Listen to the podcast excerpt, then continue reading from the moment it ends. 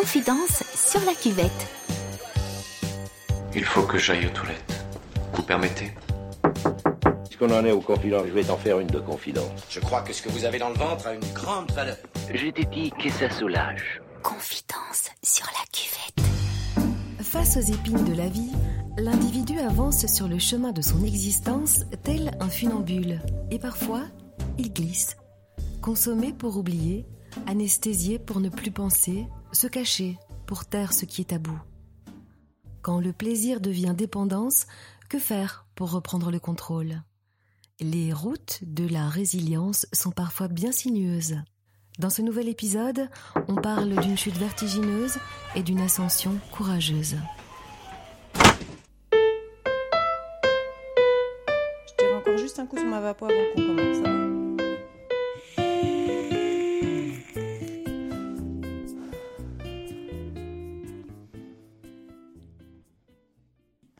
Je m'appelle Virginie, je suis alcoolique et je n'ai pas consommé aujourd'hui.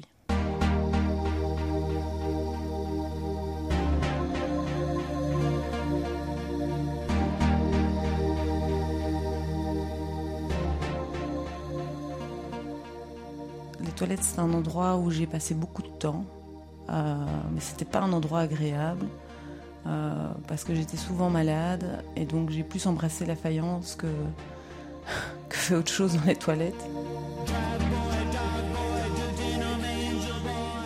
J'ai découvert l'alcool quand j'étais enfant parce que ma mère était alcoolique. Euh, moi, je me souviens de sa consommation quand je devais avoir à peu près 6 ans. Euh, et je m'étais toujours juré que jamais je ne deviendrais comme elle. Ça, c'était clair.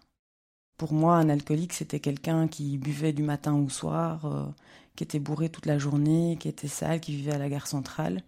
Et donc, euh, c'était clair que je voulais pas devenir quelqu'un comme ça. Quand on allait chez les scouts, par exemple, et qu'il y avait une soirée, ben, elle, euh, elle finissait sa soirée euh, ivre, il fallait la ramener à la maison, il fallait la mettre en pyjama, il fallait l'aider à, se déshabiller. parfois, elle, avait, elle était malade, il fallait nettoyer, etc. Elle avait la, la, manie de faire ses cigarettes. Le problème, c'est que quand, quand elle avait trop bu, ben, elle oubliait ses cigarettes à gauche, à droite, donc je passais mon temps à, à éteindre ses cigarettes. J'ai eu très très peur pendant mon enfance de mourir brûlée, euh, qu'il y ait un incendie et qu'on meure brûlé. Après, l'alcool a évolué, son alcoolisme a évolué. Euh, il est devenu plus quotidien euh, au point de boire tous les jours et de, de, de, finalement, à la fin de sa consommation, de, de, boire en journée, de boire parfois même le matin, etc. C'est une maladie progressive.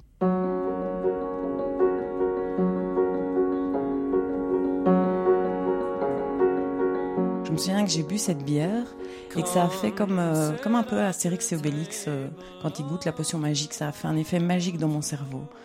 Euh, alors j'ai pas été bourrée euh, la première fois et j'ai pas bu le casier de bière au complet, non. Mais je me souviens que j'aimais l'effet que ça m'apportait. J'ai détesté le goût, mais j'ai aimé l'effet que ça m'apportait. Et j'ai commencé à, à boire, voilà, de manière occasionnelle, vers 13-14 ans, en soirée. C'était l'alcool festif, c'était la fête, euh, la fête avec les copains. J'étais, euh, j'étais comique, euh, de temps en temps j'étais un peu pompette, mais, mais rien de bien méchant, comme tous les jeunes de mon âge. Je n'ai pas la notion du danger, c'est parce que je suis trop jeune, que moi ça fait partie de mon âge et qu'on a- on n'est pas alcoolique à 13, 14, 15 ans. non, ça c'est. Non. On avait un café en face de l'école qui s'appelait le Pemberton.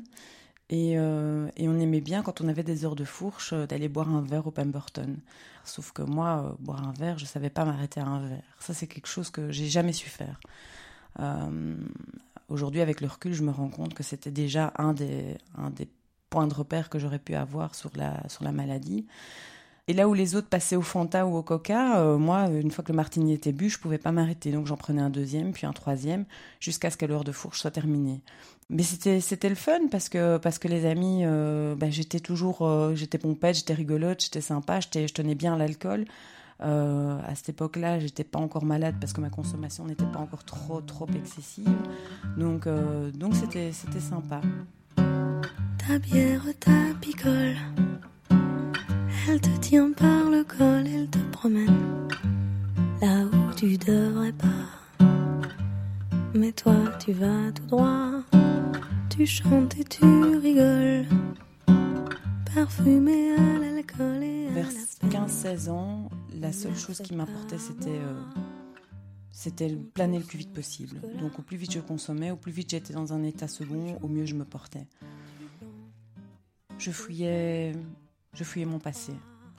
Je fouillais tout ce qui me faisait peur dans mon passé, tout ce, qui, tout ce que j'avais vécu. Euh, je portais quand même pas mal de casseroles et, euh, et je me suis rendu compte que de boire un verre sur euh, ce qui était parfois difficile ou compliqué permettait d'alléger les souffrances.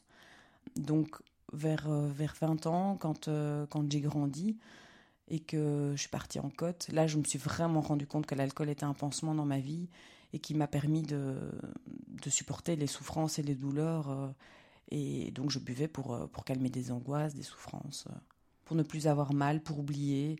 Sauf que quand je, quand je bois, ben, j'oublie un moment, mais après, tout revient puissance 1000.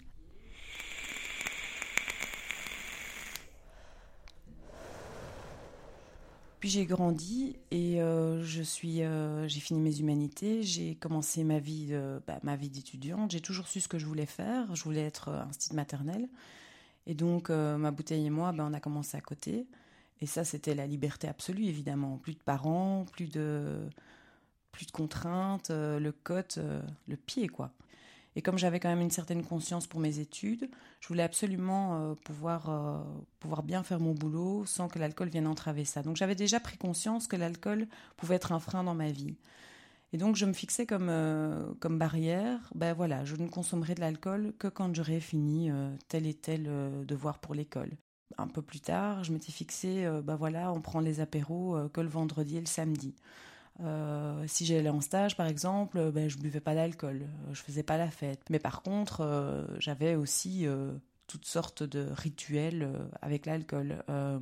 J'avais, j'avais à peu près euh, 20 ans et je trouvais que ça faisait très adulte de boire un verre de vin en prenant son bain, par exemple. J'avais vu ça, je suppose, dans une série quelconque et je trouvais que ça faisait classe de prendre un bain plein de mousse avec un verre de vin rouge à côté de soi. Sauf que moi, c'était jamais un verre de vin rouge, c'était toujours la bouteille qui se terminait et le bain à rallonge. Je savais que le vendredi et le samedi, c'était les jours où je pouvais consommer, où je m'étais donné l'autorisation de consommer. Qu'est-ce que j'attendais ces jours-là, quoi? Je les attendais avec impatience. Si j'étais invitée, par exemple, quelque part, euh, bah, je m'en foutais complètement de la soirée où j'allais j'allais aller. Et ce qui m'importait, c'était qu'est-ce qu'on allait consommer. Donc en fait, l'alcool, même si je n'étais pas dans la consommation à proprement parler, l'alcool dirigeait déjà ma vie complètement. Ma dernière année d'études, euh, je commence à avoir de plus en plus de mal à me lever pour aller au cours, à...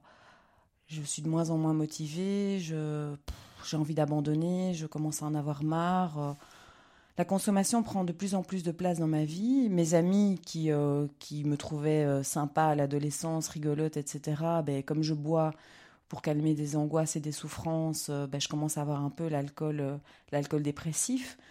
L'alcool qui est un pansement, ben, il n'y a rien à faire. Quand on boit sur des blessures, ben, les blessures, au bout d'un moment, ben, elles s'ouvrent. L'alcool arrose les, arrose les problèmes, il, ne fait pas, il les fait grandir.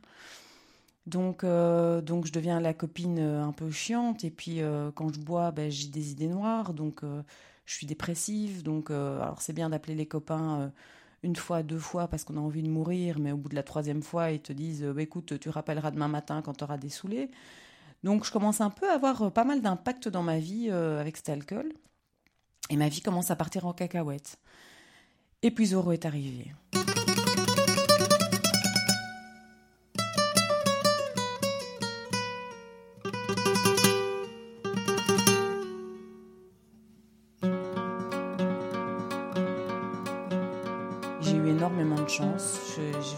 Sur l'amour de ma vie. Euh, elle est vraiment tombée au bon moment. Ça a été, euh, ça a été un coup de foudre, euh, vraiment le coup de foudre. Elle était là au bon moment, au moment où, j'ai eu besoin d'elle. Elle m'a, elle m'a sorti la tête de l'eau. Elle m'a encouragée à terminer cette dernière année d'études que j'étais prête à abandonner. Elle a cru en moi, elle, m'a épaulée. Alors elle s'est pas rendue compte que j'avais un problème d'alcool, pas du tout. Elle ne l'a pas vu parce qu'on n'habitait pas ensemble. Je pense aussi qu'elle n'a pas vu parce que parce qu'on ne s'imagine pas qu'à qu'à 27 ans on puisse être alcoolique, parce qu'on on peut pas s'imaginer ça de quelqu'un de si jeune, et parce que je cachais très bien mon jeu. Moi, ça m'a permis de me restabiliser, de me remettre les pieds sur terre, de me, de me réancrer un peu dans la vie. J'ai réussi à restabiliser un petit peu euh, cette maladie, euh, parce que l'alcoolisme est une maladie. Ça, je le saurai évidemment que bien, bien, bien après. Mais euh, elle m'a permis de, d'apaiser mes souffrances, d'apaiser mes chagrins. Et donc, j'ai pu mettre un peu l'alcool en, mode veille, en tout cas pendant, pendant quelques, quelques temps. On prenait l'apéro euh, le samedi, le dimanche, le vendredi aussi, mais c'était restreint. Évidemment que quand je commençais un verre, je pouvais pas m'arrêter, mais au début, quand on connaît quelqu'un, ben on fait plein, plein, plein d'efforts, donc j'essayais de me contenir, de me condenser. Et puis, euh, et puis fatalement, quand je rentrais chez moi, bah là, je me tapais une petite biture, évidemment. Elle se rendait compte que je buvais un verre, mais elle se rendait pas compte que j'en buvais euh, dix mille derrière.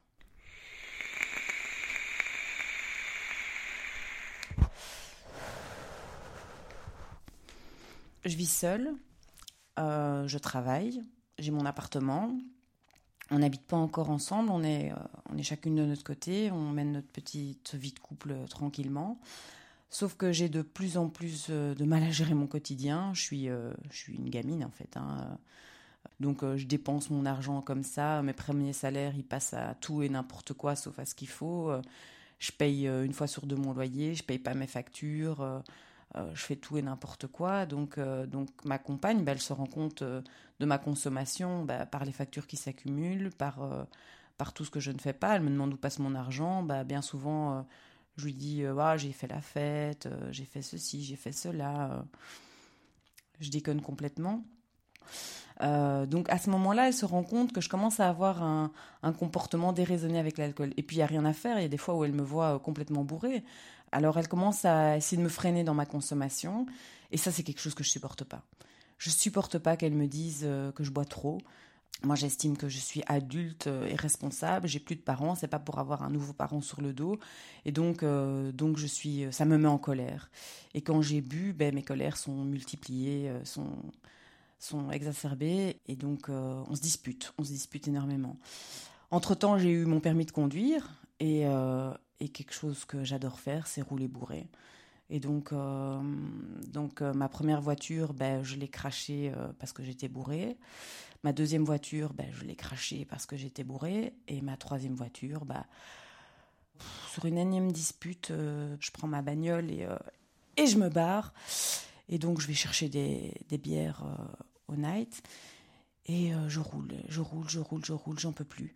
Je bois, je bois, je roule, je suis vraiment torchée et je roule vers nulle part. En tout cas, ce que je sais, c'est que j'en peux vraiment plus. Et, euh, et à un moment, euh, je clique sur ma ceinture, je la défais, j'appuie sur le champignon, je vois 180 et j'ai foncé dans un mur.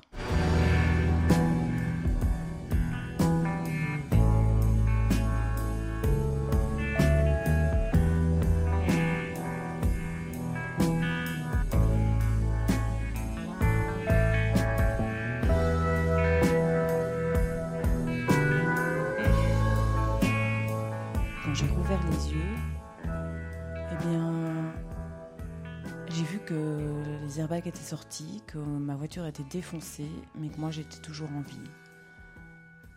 Et je me suis dit, mais c'est pas possible, quoi. Même le bon Dieu, s'il y en a un, veut pas de moi. Et ça, ça a été terrible. Je me suis sentie, mais. Je me suis jamais sentie aussi seule de ma vie. Et, et à ce moment-là, euh, j'ai entendu une, une, voix, une phrase dans ma tête c'est euh, Il y a que les alcooliques anonymes qui peuvent aider ta mère. Et cette phrase-là, c'est mon père qui me l'a dit. Je devais avoir une dizaine d'années. Euh, il me l'a dit, il était assis sur la table du salon. Je ne sais pas où est-ce qu'il avait été la pêcher. Mais en tout cas, à ce moment-là, je me suis dit, bon, ben, j'ai plus qu'une chose à faire, il faut que j'aille voir les alcooliques anonymes. Euh, ma vie était vraiment devenue un fiasco. Euh, j'avais essayé de mourir et j'y étais pas arrivée, parce que j'avais vraiment voulu mourir, et j'avais plus rien. J'avais plus rien. Confidence sur la cuvette. Les flics sont arrivés. J'ai été emmenée euh, en ambulance. Comble de l'histoire, je me suis retrouvée dans un hôpital à Beuvry. Faut le faire quand même. Hein. C'était en France, je savais même pas que ce patelin existait. Euh, j'étais complètement euh, ivre.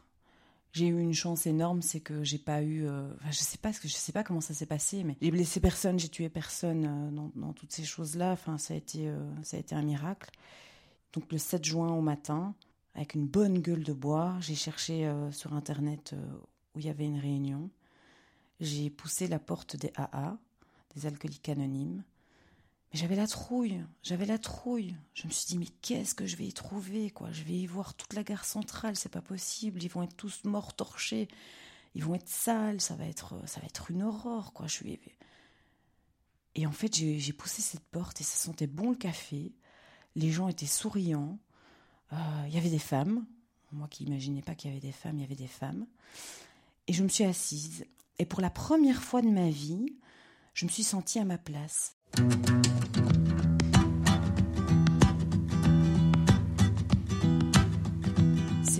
Alors, je ne me rappelle plus de ce qu'ils ont dit exactement, euh, parce que tout était encore flou dans ma tête.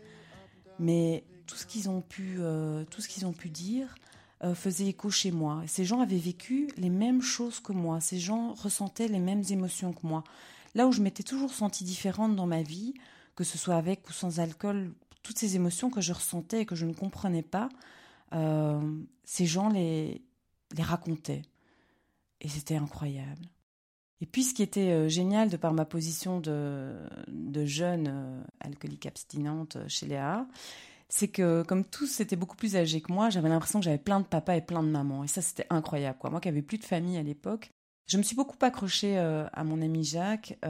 chez Léa, il y a un dicton qui dit au début d'abstinence de faire 90 jours, 90 réunions.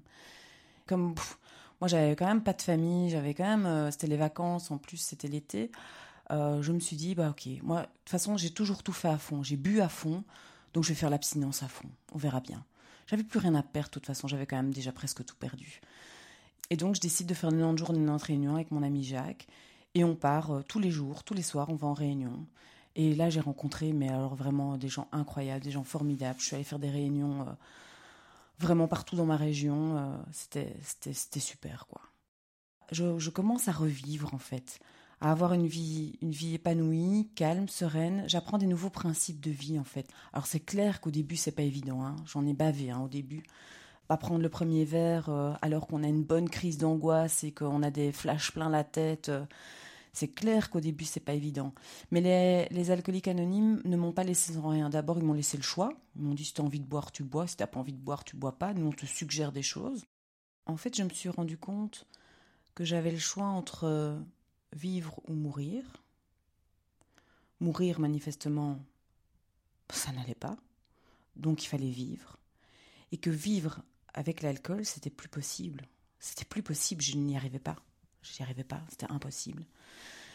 Et donc, euh, en choisissant l'abstinence, d'abord j'ai cru que j'allais arriver au pays des bisounours. Sauf que le pays des bisounours, il n'existe pas. La vie, elle est, euh, elle est comme elle est. J'ai encore des difficultés dans la vie, j'ai encore des hauts et des bas. Euh, la vie, elle épargne personne. Sauf qu'aujourd'hui, j'ai un programme, j'ai des amis. Je sais que si je suis face à une difficulté, je serai jamais seule. C'est ça qui est incroyable. Ça va faire dix ans aujourd'hui et je suis plus jamais seule. Il n'y a plus un jour où j'étais seule. Plus jamais.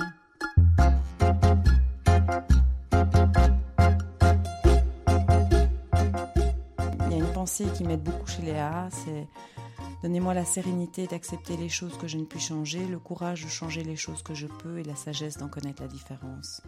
Et ça, c'est une pensée que j'ai j'ai fait dès le premier jour où je suis arrivée chez Léa et qui m'aide aujourd'hui. À chaque fois que je suis face à une difficulté, je, récite cette pensée. Aujourd'hui, j'ai accepté que j'étais euh, alcoolique et, que l'alcool n'était plus pour moi. Et je suis tout à fait en paix avec ça. J'ai plus envie de boire, l'alcool ne me manque pas.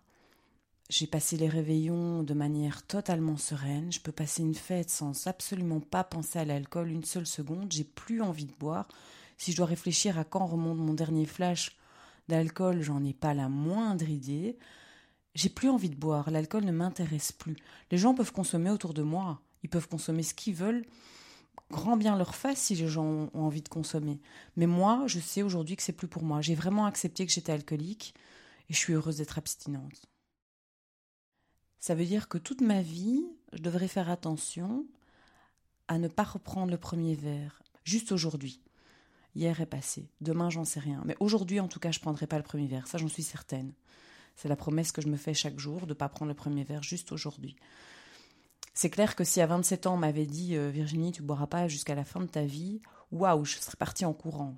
Confidence sur la cuvette. Mes réunions, c'est non négociable. Donc, euh, j'ai eu la, grande chance d'avoir un petit garçon euh, qui a été le cadeau de mes 5 ans d'abstinence. Et j'ai pris mon petit bonhomme dans les bras et je lui ai dit Tu sais, maman, elle va aller en réunion. Il n'avait qu'un mois. Hein. Elle va aller en réunion parce que c'est important pour mon rétablissement. Si je veux continuer à être bien avec toi, il faut que j'aille en réunion que je boive plus d'alcool, il n'en sait rien en fait. Il ne m'a jamais vu consommer d'alcool, donc pour lui, il a aucune, idée que je boive ou que je boive pas. Il se pose même pas la question. Par contre, euh, les, les alcooliques anonymes, les amis à les réunions, ça, ça fait vraiment partie de sa vie, ça fait partie de notre vie, ça fait partie de notre quotidien. Il est né là-dedans et il grandit là-dedans, il grandit dans le mode de vie. Nous, 24 heures à la fois, c'est euh, c'est pour tout, c'est pas que pour l'alcool, quoi. C'est juste aujourd'hui, quand il me demande Maman, maman, euh, qu'est-ce que qu'est-ce qui va se passer euh, demain Je dis eh, Mon petit bonhomme, chut, on est juste aujourd'hui. Profite de l'instant présent, demain, on n'en sait rien. Juste aujourd'hui.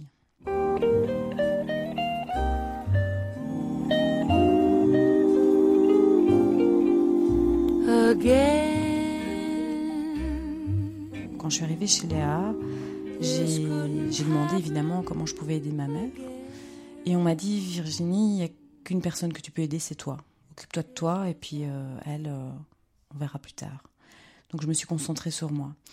Deux ans, deux, trois ans après moi, euh, après une énième cuite, un énième passage aux urgences, etc., elle était très très loin, elle, dans sa consommation. Au niveau de sa santé, ça allait extrêmement mal elle allait finir par en crever. Hein. Euh, elle allait mourir dans l'alcool. Moi, j'avais euh, dans ma tête, je l'enterrais. Et puis euh, après une énième cuite, une énième, une énième chute, etc. Elle a un jour demandé qu'on l'amène chez les alcooliques anonymes. Et elle a, elle a mordu, elle a accroché. Et j'y croyais pas quoi. Elle a six ans d'abstinence aujourd'hui. Et donc c'est incroyable. Bah, aujourd'hui, ma maman, c'est devenue la grand-mère de, de, mon fils, évidemment. Sans ça, bah, jamais elle aurait approché mon petit bonhomme. Euh, je revois mon père euh, de temps en temps. On a des rapports assez distants, mais euh, je le vois pour mon fils. Et je revois ma sœur. Donc j'ai récupéré quelques liens familiaux encore très, très fragiles.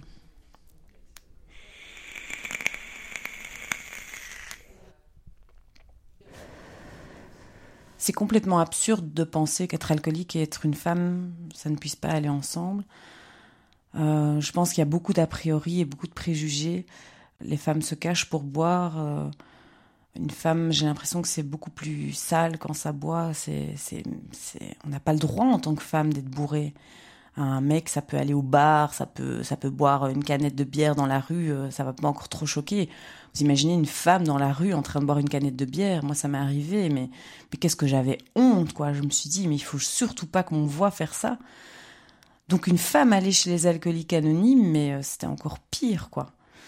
Euh, et il y a des femmes, il y en a plein. Il y en a plein des femmes chez Léa.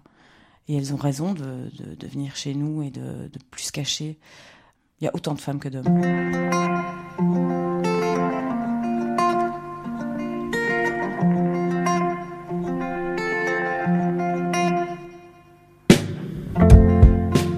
Je suis fière de mon parcours. J'ai eu énormément de chance. Je le dois surtout à moi et au A. Euh, mais avant tout à moi, il me dirait. Je suis vraiment fière d'avoir construit ma vie dans l'abstinence. Moi, ce que j'ai envie de vous dire, c'est qu'il y a toujours une solution.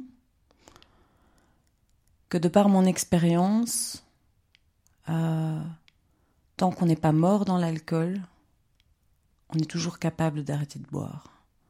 J'en ai vraiment vu euh, revenir d'entre les morts.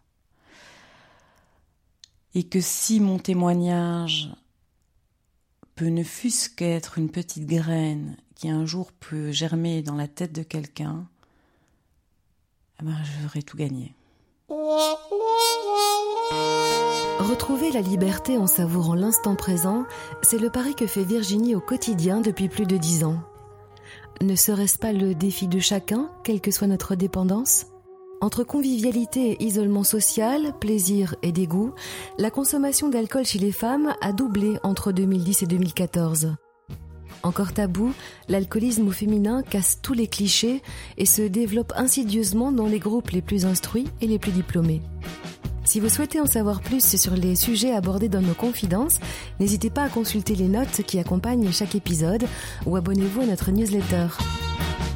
Avant de refermer cette porte, on envoie des rouleaux de merci à la communauté des tipeurs qui soutient les productions de la cuvette. Pour les rejoindre, rendez-vous sur notre page Tipeee, Facebook et notre compte Instagram.